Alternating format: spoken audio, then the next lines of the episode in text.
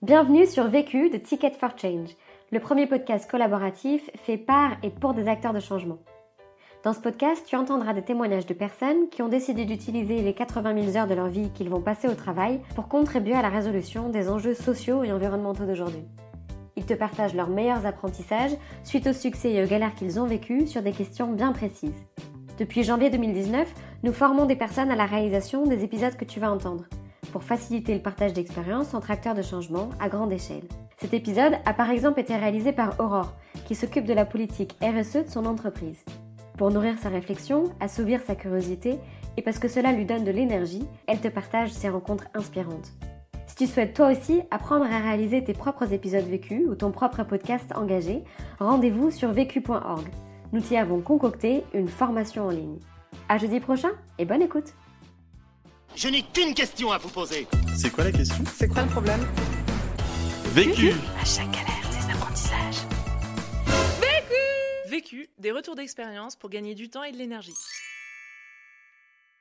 Bonjour, je m'appelle Simon, je suis cofondateur de Plastic Odyssey. Plastic Odyssey, c'est une expédition à bord d'un navire laboratoire du recyclage. C'est pas un bateau qui va aller ramasser du plastique, mais c'est un bateau qui embarque euh, des systèmes de recyclage adaptés aux pays en développement qui vont permettre de transformer les déchets pour en faire une ressource locale, donc permettre à des entrepreneurs de créer leur micro-entreprise localement, toutes les villes les plus polluées du monde, et éviter que ce plastique arrive dans la nature, ce qui va avoir de la valeur, qui sera ramassé avant et, et transformé. Ces solutions-là, elles sont open source. Il n'y a pas de brevet derrière. Ce qui fait que chacun va pouvoir s'emparer des plans, les modifier, les améliorer, les répliquer et euh, recréer derrière cette petite machine.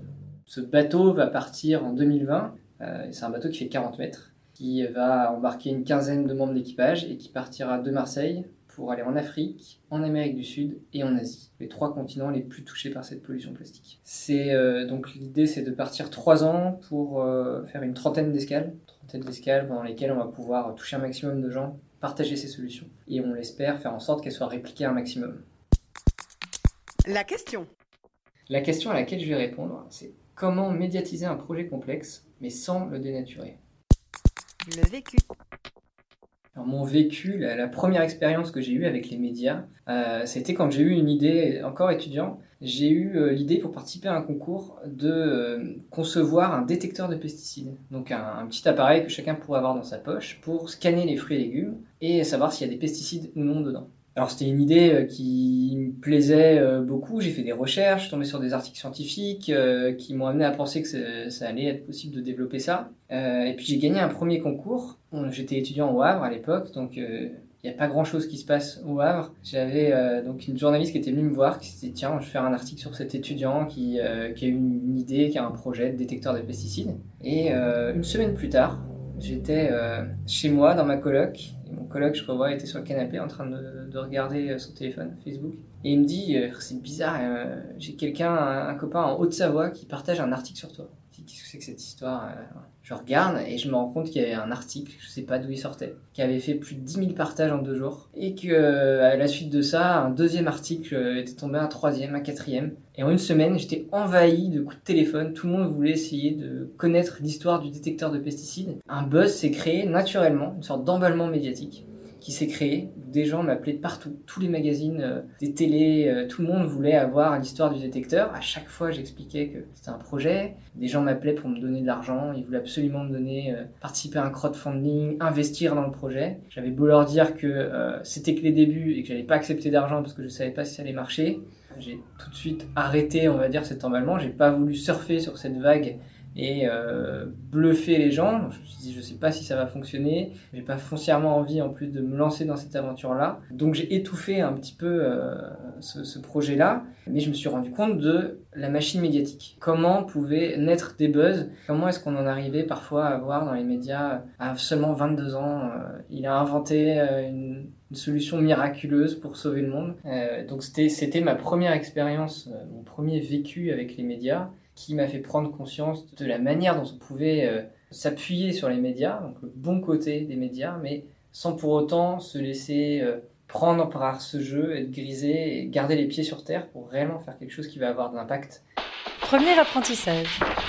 Mon premier apprentissage, c'est de savoir construire une histoire qui suscite l'émotion, donc toucher euh, vraiment à la sensibilité du public. Si on veut avoir un projet qui est impactant, on va souvent aller vers quelque chose de complexe, parce que le monde est complexe. C'est comme ça, les solutions sont pas simples, euh, sinon on n'en serait pas là. Malheureusement, euh, ça contredit un peu ce que veulent les médias. Dans les médias, quand on veut partager une idée, partager un projet, il faut que ça soit simple, il faut que ça soit impactant, donc il faut que ça puisse se résumer en une phrase et qu'en une phrase, ça soit très imagé, que tout le monde puisse euh, comprendre de quoi il s'agit, comprendre pourquoi c'est une bonne, euh, une bonne solution, une bonne idée. Et ça, à première vue, ça va pas forcément euh, de pair. D'un côté, on a quelque chose de très complexe qui va demander des heures et des heures de compréhension du problème, et de l'autre, il faut le résumer en une phrase. Et donc, le, le, le challenge qu'il y a, c'est d'arriver à faire de ce projet complexe, d'en raconter une histoire, qui va peut-être pas tout dire, qui va juste interpeller, et, et donc permettre derrière à, euh, des, euh, à un public d'avoir envie de creuser. C'est ça qu'il faut susciter. Il faut susciter cette envie d'aller plus loin, cette envie de creuser. Alors nous, notre porte d'entrée, ça a été euh, le bateau qui avance au plastique. C'est très simple. C'est la DeLorean de Retour vers le futur. Tout le monde a cette image de Doc qui met les déchets dans sa voiture. Ça, le transforme en carburant et ça fait avancer la voiture.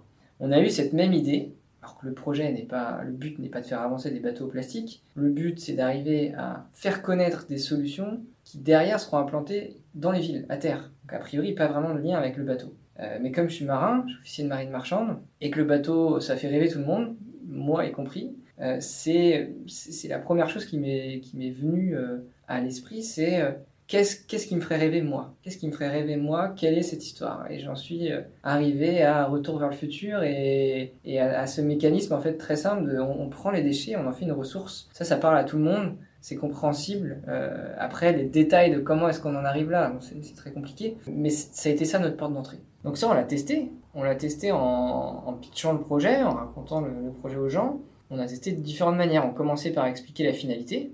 La finalité, c'est euh, euh, stopper le recyclage en implantant des centres de recyclage dans les villes. Les gens n'écoutaient pas vraiment. Euh, alors que, contrairement, quand on commençait tout de suite par ça, en se présentant, voilà, moi, je vais faire le tour du monde avec un bateau qui avance aux déchets, comme dans Retour vers le futur. Et là, tout de suite, les gens te regardent avec des étoiles et se disent, ok, qu'est-ce que c'est son histoire? Raconte-moi ton histoire. Et là, tu pouvais aller plus loin et expliquer que non, tu vas pas ramasser le plastique dans l'océan parce qu'il coule, qu'il n'y a pas de, continent de déchets comme on l'entend et que la solution elle est à terre. Mais les gens t'écoutent parce que euh, tu les as accrochés dès le début. Deuxième apprentissage. Mon deuxième apprentissage, c'est d'accepter de simplifier son message pour euh, être compris par le plus grand nombre. Ça, c'est pas facile parce que c'est euh, la différence entre euh, le scientifique, le chercheur, qui va vouloir euh, avoir un message qui est 100% exact, donc prendre chaque mot avec des pincettes, en ajoutant dans telle condition précise, cette chose est vraie. Et ça, ça ennuie les gens. Donc en fait, le cerveau se ferme quand on commence à, entrer dans la précision. Finalement, être exact à 100%, c'est ennuyeux. Et malheureusement, on est obligé de simplifier un peu le message pour qu'on puisse comprendre l'essence de, l'idée et ensuite ajouter derrière des petites briques qui vont faire en sorte que le message est, exact. donc c'est ça le, plus dur, parce que quand on s'adresse euh, à tout le monde, on s'adresse aussi aux scientifiques qui connaissent la vérité. Et la première peur qu'on a, c'est de dire, ah oui, mais on va euh, nous reprocher de pas dire la vérité ou euh, de raconter une fausse science. souvent, le premier message très simple qu'on a, du bateau qui avance aux déchets, c'est que le lien, il se fait très rapidement. Et, euh, donc tout le monde pense que c'est un bateau qui va nettoyer l'océan pour euh, transformer derrière le plastique. Et ça, scientifiquement, ça tient pas trop la route, puisque le plastique flotte pas, que euh, on a très peu du coup de, déchets à la surface, des microparticules, c'est vraiment des quantités infimes. Donc on a eu beaucoup de critiques de personnes qui, qui s'étaient arrêtées au premier message et qui nous disaient non mais ça sert à rien de nettoyer l'océan, on le sait, c'est du greenwashing, euh, euh, c'est pas un projet valable. Et c'est là la difficulté d'arriver à faire en sorte que les gens creusent au moins jusqu'au deuxième message pour comprendre que euh, c'est pas un, bateau nettoyeur et que c'est un, projet qui va un peu plus loin dans la réflexion. Et c'est là où il faut être bon, c'est qu'il faut avoir quelque chose à dire. Il faut pas s'arrêter juste à ce premier message simple. Si on veut être pris au sérieux, il faut que le projet, le cœur du projet tienne la route, mais il faut réussir à avoir une porte d'entrée pour que la majorité des gens qui ne sont pas des scientifiques puissent quand même comprendre de quoi il s'agit. Finalement, il y a plusieurs niveaux dans les messages. un message très grand public, porte d'entrée, et puis euh, des messages de plus en plus complexes euh, pour arriver finalement euh, au petit pourcentage de personnes intéressées qui comprennent réellement de quoi on parle. Typiquement, un bon exemple qu'on a, quand on parle du projet, le premier message euh, très simple, ça va être euh, on fait du carburant à partir du plastique. Donc là, c'est simple, on sait que on prend du plastique, ça vient du, pétrole à la base, on en refait du, du pétrole. Jusque-là, c'est assez simple, ça parle à tout le monde. Par contre, on oublie que c'est la dernière étape euh, du process et qu'avant ça, on va essayer de recycler le plastique. Et avant ça, on va le trier.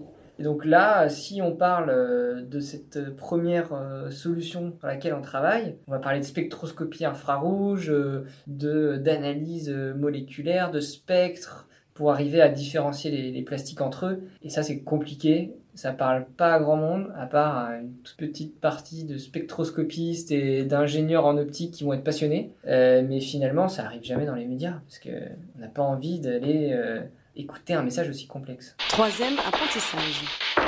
Mon troisième apprentissage, c'est de pas aller chercher la perfection. Donc ce qui est important, c'est d'arriver à être soi-même, montrer les faiblesses, montrer les erreurs, montrer les doutes et rester humble face euh, à des problèmes qui nous dépassent tous. Euh, chacun a une solution qui est meilleure que l'autre, mais il faut réussir à euh, garder une sorte de, de modestie et montrer que on a réfléchi, certes, mais on a nos limites aussi. C'est pas parce que le message est parfait qu'il va passer. Au contraire, ça endort, je trouve. Ça ennuie si le, si le message est trop limpide, parfait. Et, et typiquement, j'ai un bon exemple comme ça. À force de faire des conférences, à force de faire des interviews, je me rends compte à chaque fois de ah tiens là j'ai été naturel. Par contre là j'ai pas du tout euh, réussi à m'exprimer et à communiquer. Et c'est marrant de voir dans quel contexte ça peut avoir lieu. Par exemple, une fois je faisais une conférence qui était une conférence, une des conférences où il y avait le plus d'enjeux, mais je le savais pas. Devant moi, il y avait euh, 5-6 PDG de grosses entreprises qui potentiellement euh, étaient des sponsors très intéressants pour le, le projet, qui pouvaient faire décoller le projet alors qu'on n'avait rien, mais je le savais pas. J'avais été invité à faire la clôture d'un gros événement sans vraiment me rendre compte de quoi il s'agissait. Donc j'ai fait ma, ma conférence naturellement, ça s'est super bien passé. Et à la sortie de la scène, quelqu'un est venu me chercher, m'attraper par l'épaule et me dire bon, on prend rendez-vous la semaine prochaine, on est super intéressé. Et c'est-à-dire que c'était le PDG d'un grand groupe, une grande multinationale. Par contre, quand je me suis retrouvé une semaine plus tard face au COMEX très formel, où j'avais dû mettre une cravate, alors que je suis pas habitué à mettre de cravate, euh, face au COMEX d'une grande entreprise, où là il y avait un enjeu qui était énorme parce que je savais que ça pouvait faire exploser, euh, démarrer le projet. Là, je me suis complètement décomposé et c'était euh, c'était complètement nul. J'ai pas du tout fait la même chose. Et à la fin, il m'a dit non mais explique-moi ce que tu m'as dit simplement. Et donc ça s'est dénoué comme ça parce qu'on a eu un échange un peu plus euh, un à un et, là ça s'est détendu et j'ai réussi à expliquer finalement euh,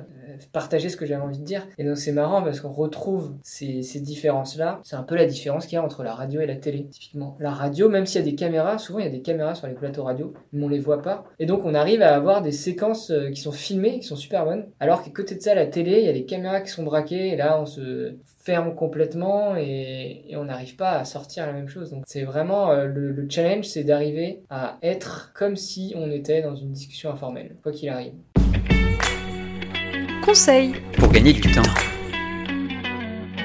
Conseil pour gagner du temps, c'est d'accepter de ne pas répondre à toutes les sollicitations, pour se concentrer uniquement sur ses priorités. Ça, c'est quelque chose qui est facile au début, puisqu'on a très peu de sollicitations, mais qui petit à petit devient très frustrant, puisqu'on n'a pas le temps de répondre à tout le monde. Et donc, c'est important de laisser de côté certaines choses pour se concentrer sur son chemin, pas s'égarer, et aller euh, vers l'objectif qu'on s'est fixé. Conseil. Pour gagner de l'énergie. Mon conseil pour gagner de l'énergie, c'est pas révolutionnaire, mais euh, c'est dormir. On a tous notre seuil de, sommeil, on a tous plus ou moins besoin de dormir, mais on a tous aussi tendance à repousser ces limites-là. Je crois que c'est un mauvais calcul parce que quand on est fatigué, euh, on est moins patient, euh, on est moins productif au final, donc c'est un bon effet rebond finalement. Et puis moins on est productif, moins on dort, et moins on dort, moins on est productif. Donc la solution c'est de bien respecter son sommeil. L'autre question. Alors l'autre question que je me pose, c'est euh, comment faire en sorte de bien faire grandir une équipe? Quand on commence un projet, on est tout le temps euh, quelques-uns, deux, trois, quatre, et petit à petit, on embarque des gens dans l'équipe, et euh, il faut réussir à garder ces mêmes valeurs qui nous unissent, et à créer euh, une équipe soudée avec euh, une cohésion et euh, un objectif commun. Ça pour moi, c'est primordial, et c'est peut-être le plus complexe dans un projet. Vu, Vécu. vaincu. Pour plus de vécu, clique vécu.org. Je voulais te dire, euh, tu sais, on, on a tous nos petits problèmes.